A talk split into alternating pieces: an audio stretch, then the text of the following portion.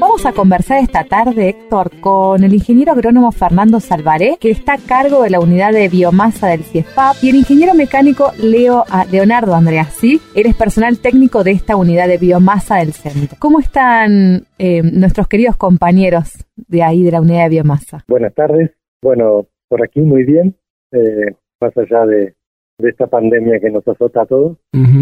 Ahí vamos poniéndole el cuerpo. Acá estamos con muchas ganas. El año pasado empezamos a explorar el término este de biomasa, biocombustibles. Y leyendo una información eh, de, un documento que nos han compartido ustedes para elaborar esta, nota, eh, veíamos que en Argentina rige la ley 27.191 que fomenta el uso de fuentes renovables destinadas a la producción de energía eléctrica con el objetivo de alcanzar un, aporte del 20% del consumo energético nacional para el año 2025. Esto no, digamos, nos, motiva a poder seguir profundizando en esta temática. Y para mm, arrancar esta nota del año 2021, nos gustaría que nos comenten de qué se trata justamente esto de las energías renovables eh, en Argentina, ¿no? Y su eficiencia. Ah, bueno, es una pregunta bien amplia. Bien amplia. Así que vamos a tratar, sí, vamos a tratar, vamos a tratar primero de separarla en eh, lo que la ley que mencionas eh, impulsa es el reemplazo de la generación de energía eléctrica eh, por combustibles fósiles por generando energía eléctrica por energías renovables. Entre ellas están las eólicas, las solares, eh, tenemos la discusión de las atómicas por otro momento, y, y, las de, y las de transformación de residuos vegetales. Bueno, la, la ley eh, lo que impulsa es el uso eh, de estas energías para generar energía eléctrica. Entonces el Estado argentino, a través de esta, fija un precio e invita a los productores de energía privados a presentar proyectos eh, asegurándoles eh, el pago de una cantidad de energía eléctrica a un precio en dólares durante tanto tiempo. Y para eso pone un montón de condiciones y los mayores oferentes estuvieron obviamente en el área eólica, en el área de energía solar y una pequeña parte en la energía biomasa porque es nuevo para nosotros. Y al mismo tiempo porque también el Estado argentino a través de la ley le puso a la energía de biomasa un porcentaje máximo, que fue muy pequeño, porque todavía el Estado está entendiendo que hacer energía a través de biomasa no es degradar los bosques. Eh, entonces, eh, hubo dos, eh, dos o tres etapas de esta ley. En la última etapa aumentaron la cantidad de energía eléctrica que se iba a pagar por usar biomasa. En ese sentido es donde, donde, ah, donde, se produce un auge y hoy en día, si mal no recuerdo, hay dos plantas de energía, de generación de energía eléctrica biomasa en el norte. La última se inauguró mal no recuerdo, este diciembre en el Chaco. Cuando hablamos de biomasa, a ver, especificanos un poquito más, Fernando, para la audiencia que quizás no, no, maneja el término. Eh, esa es la otra parte de la pregunta. Sí. lo que era. Pero refiriéndonos específicamente a lo que es eh, biomasa, estamos refiriéndonos eh, a, a, todos aquellos elementos vegetales sólidos, por lo menos sobre los que nosotros trabajamos, porque hay otros residuos de otras producciones eh, como ser estiércoles y demás, que también eh, producen energía. Nosotros principalmente vamos a trabajar con la transformación, con la quema, llamémoslo así, de, eh, de vegetales sólidos. ¿sí? llamaría residuos vegetales sólidos, esa es la idea, quemar aquello que no se usa, residuos vegetales sólidos, y a eso lo denominamos, lo denominamos biomasa vegetal, y nosotros principalmente trabajamos con biomasa forestal que son aquellos residuos vegetales sólidos de los bosques, eh, digamos, en este caso de la región andina patagónica. Para el que nos escucha y no tiene muy claro el concepto de biomasa, ¿la leña es o no es biomasa, por ejemplo? La leña es, el, la leña en realidad es un biocombustible. Hablamos de biomasa cuando, cuando pensamos en la vegetación como está en, en la naturaleza o como, como producto de un residuo de una actividad productiva, cuando queda tirado cuando se podan los bosques, eh, cuando queda tirado, cuando se hace un desmalezamiento para limpiar una línea de alta tensión, o sea, aquel residuo vegetal que queda tirado ya muerto, eso es biomasa, o la planta arbustiva o forestal en pie, eso es biomasa.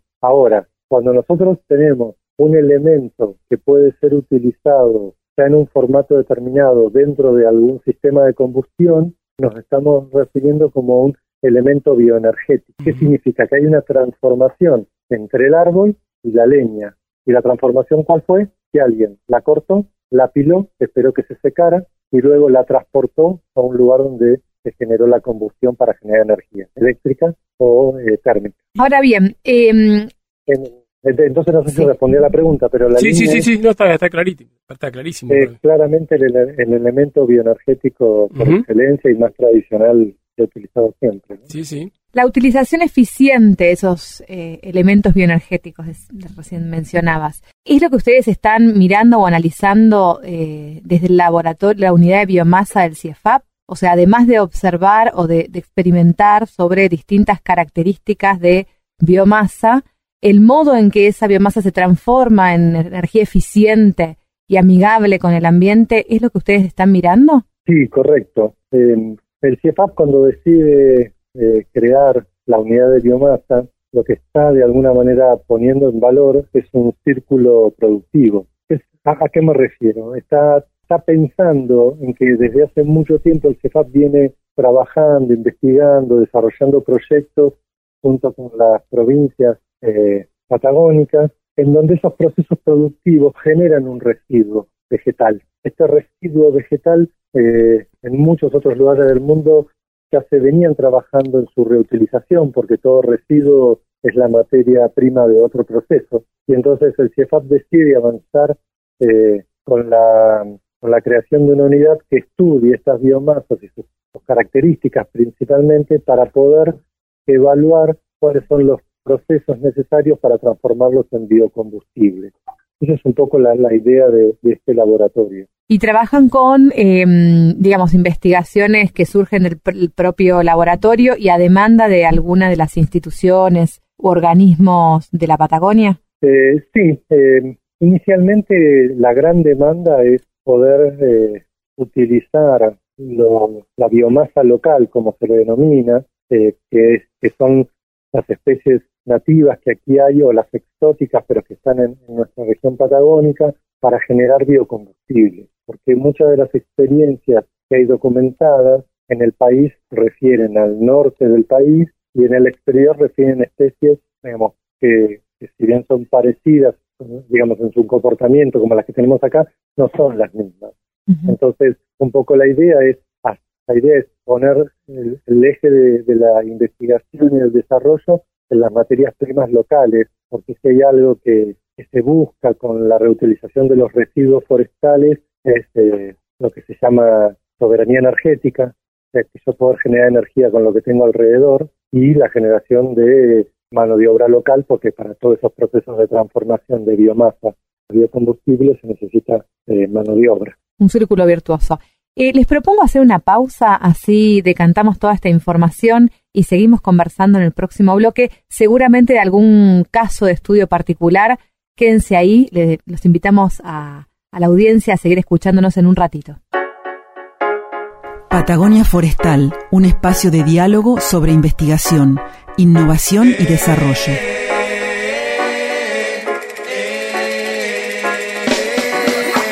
Esta tarde estamos conversando con el ingeniero agrónomo Fernando Salvaré, eh, que está a cargo de la unidad de biomasa del CIEFAP, y el ingeniero mecánico Leonardo Andreasi, que es personal técnico de la unidad de biomasa del CIEFAP. Y bueno, estamos hablando justamente de, producción de fuentes de energías renovables. Nos hacían una introducción sobre este laboratorio de biomasa, todas las líneas de trabajo y cómo responden a, a, dar, cómo van a dar respuesta a esta estructura o este paraguas de la ley 27.191, ¿no? Eh, ¿Qué tenías para preguntar? Sí, yo quería preguntarle a Leo, que es el que está con las manos en la masa, eh, ¿por qué todo este lío de, complicarnos y, tratar de transformar la, madera, eh, eh, procesarla, qué sé yo, en vez de usarlo como leña como se viene haciendo tradicionalmente desde mucho tiempo, ¿no? O sea, ¿qué, ¿cuál es la ventaja de tomarse todo este trabajo? ¿Alguna ventaja debe haber? Bueno, sí, evidentemente hay, hay, hay varias ventajas. Por ahí contar al principio que muchas de las tecnologías y proyectos que nosotros realizamos tienen un pie en, digamos, proyectos o experiencias que, se dieron afuera, en otros países, pero siempre, digamos, el, formato de, trabajo de nuestra región es distinto. Entonces, algunas tecnologías se pueden aplicar, o no, tienen más eficiencia, menos eficiencia. Lo que nosotros em, empezamos a trabajar eh, con la unidad de biomasa fue ver la forma de utilizar materiales que no servían, por ejemplo, para hacer leña y transformarlos en un combustible que genere calefacción domiciliaria. Entonces, ese es un formato eh, ya muy interesante de cómo reutilizar lo que nosotros llamamos residuos. Ahora, la leña... O sea, ventaja, perdóname, ventaja, ventaja uno, se está, se está aprovechando un material que de otra manera se pierde. Seguí con la ventaja dos. Claro. Bueno, la, ventaja dos está, está relacionada con con cómo lo usas. Justamente eh, estos materiales se tratan de utilizar en, forma automatizada, es decir, en equipos que al ser automatizados puedan controlar mejor la combustión y nos den más rendimiento. ¿Qué significa eso? Que de cada kilo de madera podemos sacar hasta el 90% de su energía, mientras que en una estufa de leña por cada kilo de madera quizás sacamos el 50 o 40% de energía. Claro, o sea que una misma cantidad de madera nos da mucho más calor, digamos. Exactamente, el calor útil que se entrega a la casa. Perfecto. Y la tercer, la tercer, eh, digamos, importancia o, lo que hace bueno a, estos biocombustibles elaborados es el tema de las emisiones. Ajá. Eh, estos equipos eh, aceptan combustibles que al quemarlos a alta temperatura disminuyen muchísimo los gases que emiten que son nocivos. Entonces, el, por ejemplo, el monóxido de carbono, el material particulado, son emitidos en muchas menores proporciones. O sea, si alguna vez ven una publicidad que alguna biomasa o alguna combustión no genera emisiones, es mentira. Siempre se generan. El tema es cómo nosotros reducimos esas emisiones al mínimo. Perfecto, está, clarísimo. Yo creo que esas, tres, esas tres diferencias que hay entre utilizar leña y utilizar biomasa eh, son contundentes suficientemente como para justificar el esfuerzo. Sí, sí, sí, sí, Claro. Hablemos de algún ejemplo, a ver. Sí. ¿Algún ejemplo? Sí, te iba a decir, uno de los proyectos que, que nosotros estuvimos analizando ya hace dos años es la utilización de los residuos de poda del pino ponderosa para distintos biocombustibles. Justamente cuando quedan las ramas tiradas del manejo silvícola, algunas tienen tamaño como para hacer leña, pero otras son ramas muy finas o, digamos es, es muy complicado hacer el trozado para que sea económico. Entonces, una, hay varias formas de aprovecharlo. Nosotros analizamos en este caso el, el formato astilla para caldera y el formato pellet, que es un material, digamos, de, de menor tamaño, con, con, que se logra a partir de una máquina que comprime la madera en estufas. Entonces, digamos, ese material que no tenía, por decir así, un, un nicho de consumo, estudiamos si era factible y qué implicancias tenía en el medio ambiente. Porque cuando nosotros vamos a una plantación y vemos el residuo, hay múltiples, digamos, residuos. Hay partes de corteza, hay ramas finas, hay acículas, que es el follaje. Entonces, todo eso está eh, unido y en conjunto y cómo interactuamos con eso para hacer un producto de calidad. Todo esto está buenísimo. ¿Quieren que les cuente algo del, del proyecto o, solamente...? Sí, yo, yo me hago una pregunta que suele hacerse la gente y es, bueno, todo esto es muy lindo, fantástico, tiene muchas ventajas, pero probablemente sale 10 veces más caro que la leña, entonces nadie lo va a usar. Claro, bueno, ese es, ese es uno de los temas. Cada, cada biocombustible, digamos, tiene como, va, a mí me gusta decirle tiene su novio, pero es que tiene su consumidor, digamos, ¿no? Eh, nosotros tenemos, por ejemplo, el caso de las astillas, eh, es un muy buen combustible porque es muy barato para grandes consumos. Imagínate que vos tenés un, edificio que tiene acceso al gas, no un edificio demasiado grande, pero 300 metros cuadrados. Generalmente, para que sea eficiente, se calefacciona con losa radiante o, radiadores, ¿no? Sí. ¿Y cómo hago para generar el calor para ese edificio tan grande que es, que es mucho consumo? ¿Quién le da de comer todo el tiempo a esa a, ese, a esa caldera si fuera leña. Digamos, es difícil mantener el confort, es difícil mantener de eficiencia. Entonces, hay equipos que si bien salen un poco más caros, lo que permiten es usar un combustible muy barato. Y eso, cuando yo tengo mucho consumo, hace que la solución entera sea rentable. Y Entonces, sí, es verdad. El equipo para ti ya sale más caro, pero terminás ahorrando tanto en combustible que te conviene la solución. Sí, y a mí, Leo, me hace acordar un poco al proceso de cambio que hubo con la producción de plantitas en invernáculo hace unos 15 años parecía impensable porque todo el mundo decía que iba a ser carísimo y que lo mejor era seguir produciendo plantitas al aire libre. y resulta que ahora casi que no quedan viveros que producen plantas al aire libre, porque nos dimos cuenta de las ventajas de la calidad de las plantas y que en poquísima superficie se produce también eh, no solo plantas de calidad, sino una enorme cantidad. Y yo creo que esto puede ser un proceso eh, análogo al otro, digamos, que cuesta acomodarse, pero una vez que uno se acomoda, después de decir y pensar que yo usaba leña. Claro, también, digamos, un Corsa funciona y un Audi también funciona y, y bueno, hay gente que se compra un Audi porque es otro confort, digamos, ahí uh un ejemplo muy, muy de mucha diferencia, digamos, de precio. Pero es decir, yo puedo acceder a un combustible de mejor calidad que me dé más confort y no por un precio mucho más caro en el caso del pellet, ¿no? Entonces, eh, digamos, estos combustibles ya vemos que están funcionando en nuestra región con pellets que vienen de otra región de nuestro país, del norte, ¿no? Entonces, un poco la, la función nuestra es tratar de valorizar esos combustibles locales y si tienen algún problema, ver el proceso de mejora para que se puedan usar. Entonces ahí como que ponemos el foco en lo local. Claro. Y una consulta, la tecnología para um, utilizar, por ejemplo, las astillas, en este caso mencionábamos de pino, ¿es igual para cualquier otro tipo de biomasa? ¿O hay que adaptar las tecnologías según el tipo de, de insumo que uno le, mete?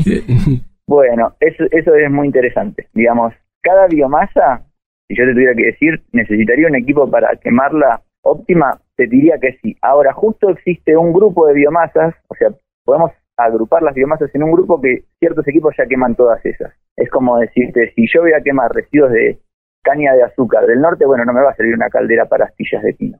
Pero si uso material forestal eh, homogéneo, digamos, de nuestra zona, sí nos sirve. Entonces, sí, sí se puede agrupar eh, los materiales, es un poco también lo que nosotros hacemos, para y las normas también lo hacen para, para cada equipo. Es decir, los residuos forestales que nosotros podemos obtener del pino o de la lenga o de algún otro tipo de material, generalmente la composición es similar y van perfecto con, eh, estas calderas. Esas nativas o exóticas eh, están comprendidas en el mismo tipo de tecnología que imagino debe, debe desarrollarse a la par que ustedes investigan las biomasas, ¿no? Sí, y una cosita que agregaría las ventajas que vos decías hace un rato, Leo, también es eh, el espacio necesario para, para guardar la leña versus la, la biomasa y la practicidad eh, lo limpio que es, etcétera, etcétera.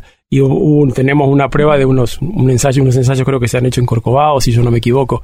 Exacto. Contanos un poquito de esa experiencia. Sí, la, experiencia lo que lo que buscaba era justamente ver ver la aplicabilidad. A veces nosotros conocemos ya qué soluciones por experiencias de otros lugares tienen más color que otras, pero bueno, la, la aplicación local y ver qué problemas tenés, que por, por digamos el propio manejo de la de la gente o de la logística que tenemos por las distancias acá hace que, que, necesites hacer ensayos. Pero bueno, los, los resultados siempre son beneficiosos. El nivel de confort, digamos, de, de una estufa pellet, por ejemplo, permite que lo use eh, gente a la cual le costaría trozar la leña o ir a buscarla fuera en invierno. Digamos, puede acumular el, un combustible mucho más limpio también en cuestiones higiénicas, ¿no? Eso es, es una calidad inmejorable. Sí, mantener la temperatura constante. mantener la temperatura y y también termina moviendo menos madera, menos masa, por, por esto que decíamos del rendimiento, ¿no? Digamos, el, esfuerzo físico no, no existe, nada, nada que ver, ¿no? Uno carga en una estufa pellet eh, el pellet en la tolva una sola vez al día, a la mañana, y, hasta, digamos, al otro día no, no tiene que, regular nada. Eso es una gran ventaja, digamos, lo que hacen estos biocombustibles es, en realidad, pelearle el mercado al, gas, ¿no? Entonces, ser un competidor. E, ese es lo, lo que tienen, que la leña, por, por por todo el tema de su manejo, el encendido, las dificultades que tiene, eh, es una solución económica. Digamos, no, no, no puede competir en, comodidad. y aparte, con estos tres beneficios, con estos tres beneficios que hablamos al comienzo de este bloque, yo creo que las tiene todas de ganar. Ahora bien, ¿cómo ven ustedes o cómo visualizan esta transformación eh, cultural de alguna manera, no? Eh, en la utilización por parte de las personas. Bueno, a nosotros generalmente nos preguntan y muchas veces, bueno, cuando te vas metiendo más más en la materia y vas viendo el contexto, o sea, el uso de biomasa en Patagonia es algo, vamos a decir así, inevitable, porque, digamos, tiene un montón de, de cosas positivas. El aumento del costo de la materia prima no sube como suben los combustibles fósiles y cada vez eh, que nosotros hacemos más cuentas, termina dando cada vez más favorable, digamos. Tampoco el, interés y, y el trabajo siempre aumenta cuando un proyecto es rentable, ¿no? Entonces, eh, yo creo que también eso pasó con el tema de la biomasa. Cada vez es más rentable, cada vez la tecnología es más accesible por, por los avances de, de la electrónica y los electrodomésticos, y eso hace que, se vaya a desarrollar. Hay ya varios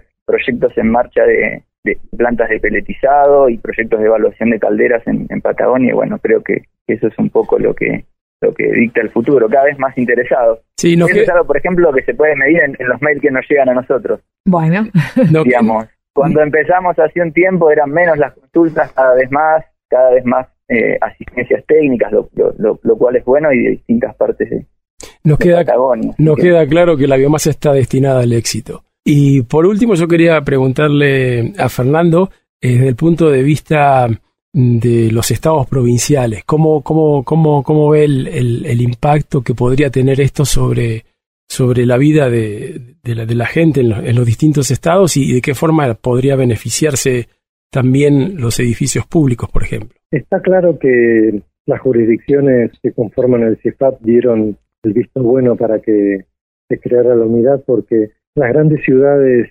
eh, que las provincias de Neuquén, Río Negro, Chubut y Tierra del Fuego tienen alrededor de, las zonas boscosas, eh, tienen una relación con el bosque que todavía hay que madurar. Y las provincias están viendo que en esa maduración de relación, y algo que me olvidé de contar al inicio, que viene bien ahora, esto de hacer sustentable, esto de la energía, eh, ven aquí un camino positivo, ¿no? Para, recién se hablaba de, una competencia con el gas, a mí me gusta pensar en una complementariedad del gas, en el sentido de que siempre es mejor tener más opciones, más opciones de, sistema de calefacción a, tener que elegir entre uno u otro.